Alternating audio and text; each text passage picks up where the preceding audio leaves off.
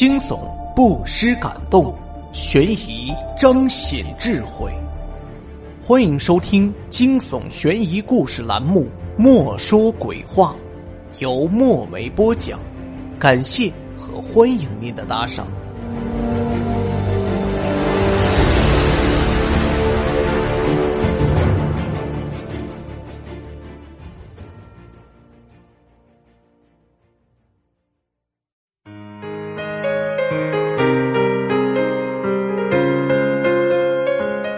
不知不觉，莫说鬼话栏目已经向各位讲述了第一百个故事了。从去年的五月份，莫说鬼话至今，差不多已经快一年的时间了。欢迎所有的新朋友，也感谢各位老朋友对莫说鬼话的一路支持。世间喧嚣，留故事，一席之地。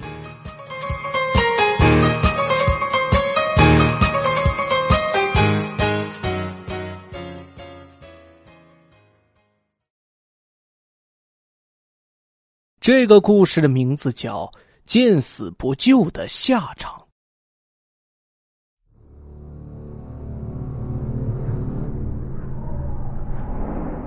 从网吧出来的时候已经很晚了，无人的街道显得更宽广，暗淡的街灯断断续续的延伸到看不真切的远处，一种前所未有的安静和孤独打动着我。想必除了我和钟表，这世界已经熟睡了。还有一个月，在同样的月圆之夜，就是我的生日。不知那天的月是否能像今天这般圆满、皎洁、美的妖异。离学校不是很远，我狠狠的咂了两口手中的烟，然后很纯熟的将烟蒂弹了出去。一阵清风卷着它，它旋转着，燃烧着。竟飘了很远，落地的时候，他跳了两跳，然后一头扎在什么液体里，灭了。那液体红色粘稠，竟是鲜血。我竟看到了惨剧：一个红衣服的女生倒在地上，血从她的额头和嘴角流出，染湿了她的衣裳和长发。一张原本清秀的脸也被恐惧和痛楚扭曲。不知他在这儿已经躺了多久。虽然他还没死，因为他的手在抽搐，胸口还在轻轻的起伏，但实在伤得太重，以至于不能用任何一个微小的动作表达他的意思。他的眼睛睁着，仿佛定格在惨剧发生时的一刹那。我蹲下身查看他的伤势，他大概是没救了。我很想救他，但是没有车，也没有电话。如果在运送他的途中他死了，如果这不是个意外，如果每一个如果发生的话都会很麻烦，死者亲属的纠缠，道德突说的言论，想到这些，我决定离开这个是非之地。起身时，我瞥到那鲜血中的烟蒂，不能留下什么让人去怀疑。我小心的捏起它，将它裹在卫生纸里。转身时，却忍不住又看了他一眼。也许他也意识到我要走了，本无力的眼神变得绝望和愤恨，因为激动，胸口剧烈的起伏着，一口血从他嘴里涌出。他的动作慢慢淡下去，慢慢平静，但那双眼睛一刻也没有从我脸上移开。狼狈逃离了的我，不安的躺在被窝里。怎么也睡不着，那张沾了血的脸和愤恨的眼神老在脑子里浮现。他此刻怎样了？但愿能有个好心人将他救起，好让我的良心好过些。如果不幸他死去，只希望他的冤魂不记得我的样子，早早去投胎好了。为了让自己尽快睡去，尽量去想些无关的事情。然而眼睛一闭，那双眼睛就望着我，似有似无。他冰冷悠长的声音说：“本来你可以救我的，为什么丢下我？”睁眼的时候出了一身冷汗，急忙点了一支烟，卷了被子紧紧靠在墙角，这样让我感到安全了很多。舍友都睡了，很静。我却想听见他们的鼾声，好让我感到自己不是孤立的。外面似乎刮了很大的风，桐树的影子摇摆颤动着，好像有什么东西在借着它往上爬。我正准备拉上窗帘，忽然走廊的灯灭了，风竟嚣张的刮开了窗户，连同树叶和一股阴森的气息钻了进来。文玉，把窗户关上，这么大的风。没有反应，他们今天都中了邪似的，睡得好死。我壮了壮胆，打着抖把窗户关了。就在我关上窗户的一刹那，我听到一个女人的冷笑声，那声音如此清晰的钻入我的耳朵，那么真实，而且充满了怨恨。完了，他进来了。虽然风已经停住。可宿舍里血腥诡异的气息却更浓。我知道，当我回头时，我会发现一个浑身是血、面目狰狞的女鬼，然后她会带着那可怕的笑容，用那双白皙的手掐着我的脖子，看着我痛苦的伸长舌头，凸起眼球，直至死去。我没敢再想，怎么办？面对一个超自然的鬼，我能给他一记腾空后摆吗？对了，鬼大概是怕亮光的。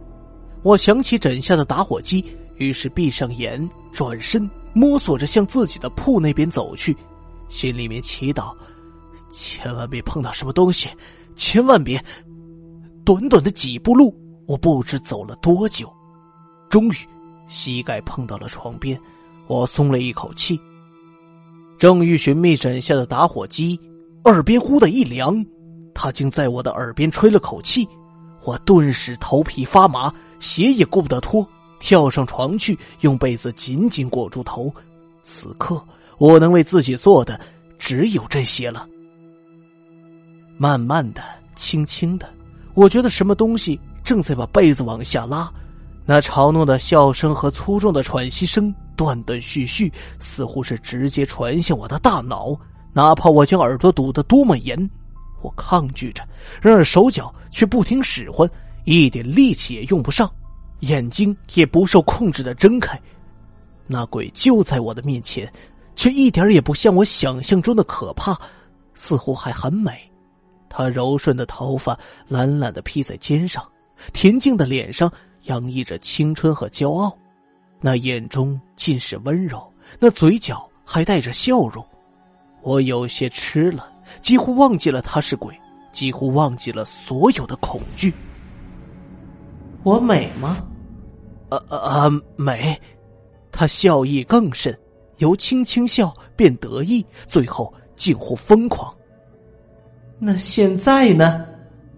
只见他的笑变得煞白，额头裂开了口，血从里面缓缓流出，慢慢的染红了他的眼睛和脸庞，又湿了他的头发。他白皙的手扬起，也许他就是要开始他残忍的报复。强烈的恐惧让我无法忍受，他化作愤怒。我大声斥问：“为什么是我？为什么是我？”你是个倒霉的人，你在我燃起希望时离开了我。虽然你比那些对我视而不见的人强了许多，但你扔下了烟蒂，你记得吗？那上面……沾了我的血，不然我怎么能轻易的找到你？来吧，我带你去体验，去尝试等待死亡的感觉。他说话的时候，眼神里有无尽的悲伤和无奈，仿佛是对将毁在自己手里生命的怜惜。大概，鬼也是有感情的。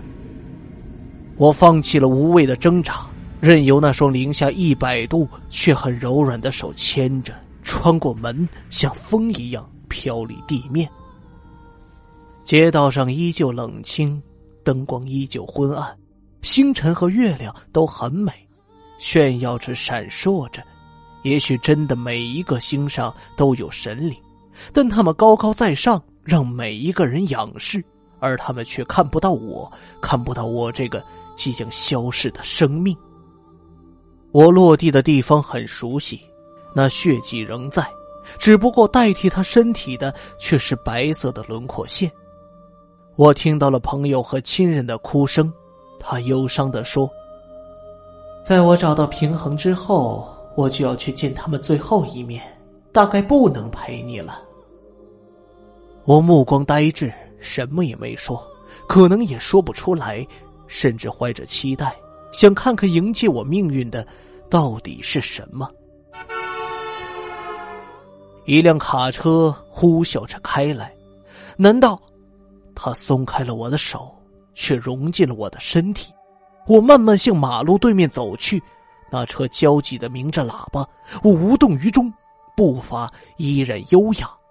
忽然，那车似乎变成了野兽，它咆哮着，疯狂的向我扑来。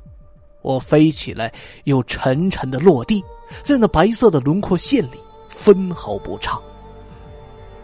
额头的血缓缓的流着，痒痒的，也烫烫的。